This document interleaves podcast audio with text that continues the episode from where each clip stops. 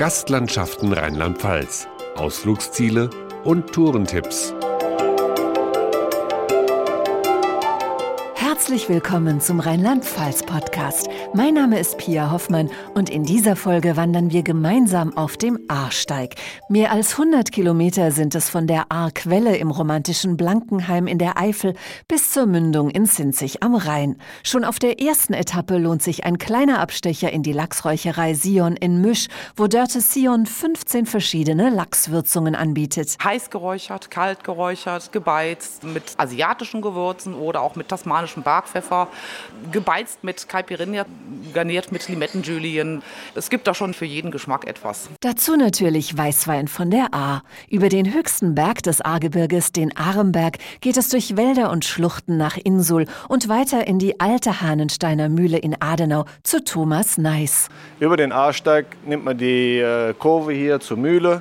Die Mühle liegt an einem Zweig von der Ahr mit einem Wasserrad, 5,50 Meter Durchmesser, das den kompletten Mühlenantrieb darstellt komplette Funktionalität von Mahlsteinen über Reinigung, Stromerzeugung, moderne Technik, alte Technik, kann man hier alles sehen. Die beste Sicht ins obere Ahrtal haben Wanderer oberhalb der Sierscheider Kapelle, wo der Panoramaweg kreuzt. Hier blickt man über Wiesen, Dörfer, aber auch Anbaugebiete, aus denen Christian Storch vom Gasthaus Assenmacher in Altenahr seine Zutaten bezieht. Von unserem Gemüsebauern kriegen wir die Kartoffeln aus der Grafschaft oben, der Spargel jetzt in der Saison, der Rhabarber kommt hier jetzt her. Das Reh kommt von den umliegenden Jägern hier im Ort und aus der Eifel eben.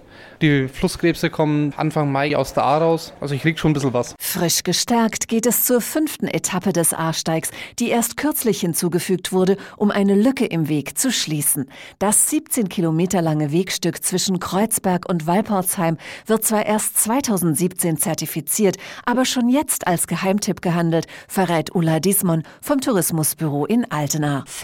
Felsenbogen, Wasser und Wein, das umschreibt eben diese fünfte Etappe. Das ist eine landschaftliche Vielfalt. Auf der einen Seite die Weinberge, auf der anderen Seite wilde Kräuterwiesen, die A-Höhen. Ein ständiges Auf und Ab begleitet diese fünfte Etappe. Das ist also jetzt schon eines der Filetstücke auf dem A-Steig überhaupt. Das bestätigen auch die ersten Wanderer, die hier unterwegs sind. Gefällt mir sehr gut. Also total romantische Wege mit viel Grün, viel Gebirge. Also macht Spaß hier zu wandern. Fantastisch. Also man kann hier wirklich weit, weit ins Land hineinschauen. Sehr abwechslungsreich. Es ist auch mal schön, dass man wieder durch ein Ortchen läuft, dann wieder die Waldwege. Doch ist sehr interessant. Man hat super Ausblicke in alle Richtungen, gerade oben auf dem Teufelsloch. Man blickt ins Ahrtal, man blickt in die weiten Eifelfernen lohnt sich. Das Teufelsloch ist eine markante Felsformation, um die sich zahlreiche Legenden ranken, weiß Ulla Dismon vom Tourismusbüro in Altenahr. Es gibt eine Sage, die sagt, dass der Teufel in Altenahr gewohnt hat, zusammen mit seiner Großmutter. Und die sind in Streit geraten. Dann hat der Teufel sich seine Großmutter geschnappt und hat sie von sich weggeschleudert. Die Frau ist durch den Felsen geflogen und hat dabei dieses riesige Loch in den Felsen gerissen. Von Maischus führt ein kurzer Fußweg hinauf zur Ruine Saffenburg, wo Besucher nicht nur die älteste Burgenanlage des Ahrtals erkunden, sondern auch einen eindrucksvollen 360-Grad-Blick genießen können. Am besten bei einem Gläschen Ahrwein empfiehlt Gästeführer Herbert Mies. Die Ahr ist das Rotweingebiet schlichtweg. Es gibt hier in Deutschland nur ein geschlossenes Anbaugebiet. Gibt es geschlossenes Anbaugebiet heißt, etwa 80 Prozent unserer Rebfläche hier der A ist mit roten Rebstöcken bestockt. Und das ist einmalig in ganz Deutschland. Rotweinanbau hat hier Tradition und da verstehen wir eine ganze Menge davon. Deshalb verläuft hier auch der Rotweinwanderweg quer durch die Weinberge. Wer auf dem Arsteig bleibt, kommt zum 360 Meter hohen Krausberg. Ein Muss ist die Besteigung des Krausbergturms, so Ulla Dismon vom Tourismusbüro in Altenahr. Es sind etwas mehr als 60 Stufen. Wenn man dort hinaufsteigt, dann hat man eben diesen Blick wie bei Google Earth. Man sieht von oben auf die Erde. Man sieht wirklich von weit oben diesen weiten Blick weit über das Ahrtal hinaus bis zum Kölner Dom. Noch älter als der Kölner Dom ist das Kloster Marienthal, wo Weingutpächter Franz Josef Appel zu Besichtigungen einlädt. Das ist ein ganz altes Gemäuer aus dem 12. Jahrhundert.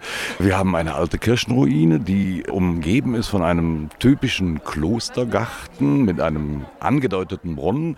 Dann haben wir die ehemaligen Wirtschaftsgebäude und wenn Sie dann über die Treppe uns verlassen, dann haben Sie einen ganz fantastischen Blick auf die komplette Anlage. Im Weingut werden auch Kellerbesichtigungen und Verkostungen angeboten. Höchsten Genuss verspricht das Restaurant Vieux Sinzig, wo Chefkoch Jean-Marie Dumaine die Natur des Ahrtals auf den Teller zaubert. Meine Küche ist äh, geprägt mit Wildpflanzen. Ich setze die Wildpflanzen in unserer Region, die Vogelmier, der Giersch, Wildoregano, Spitzwegerich, Brennnessel, Taubnessel, japanische Knöterich, eine Rhabarberpflanze. Und äh, wir schmucken praktisch diese schönen Speisen mit die Wildpflanzen. In Sinzig, wo die Ahr in den Rhein fließt, endet der Ahrsteig. Fazit der Wanderer. Der Weg hat zum Teil alpinen Anspruch. Es gibt zwischendrin dann flachere Strecken, anspruchsvoll, zum Teil steinig, gebirgig und das mitten im Herzen von Westdeutschland. Sehr schön, empfehlenswert. Also ich finde ihn schon recht anspruchsvoll. Trotzdem, es macht aber auch Spaß. Aber es ist eine Herausforderung. Ich finde ihn sehr angenehm und man kann eigentlich gut hochkommen. Also ich denke, es ist fast für jeden machbar. Wer nicht so sportlich ist, kann aber auch Teilstücke des Ahrsteigs erwandern, so Karin Hühnerfaut-Brixius vom Rheinland-Pfalz-Tourismus. Der Ahrsteig lässt sich super gut in verschiedene Abschnitte einteilen. Man kann die empfohlenen Etappen laufen, man kann aber auch jederzeit Etappen abkürzen, weil man überall Verbindungswege markiert hat zu den Bahnhöfen. Man kann dann mit der Bahn wieder zurückfahren oder man verbindet auch einen Rundweg. Wie zum Beispiel den Rotweinwanderweg oder Kurztouren wie den Traubenpfad. Weitere Informationen unter gastlandschaften.de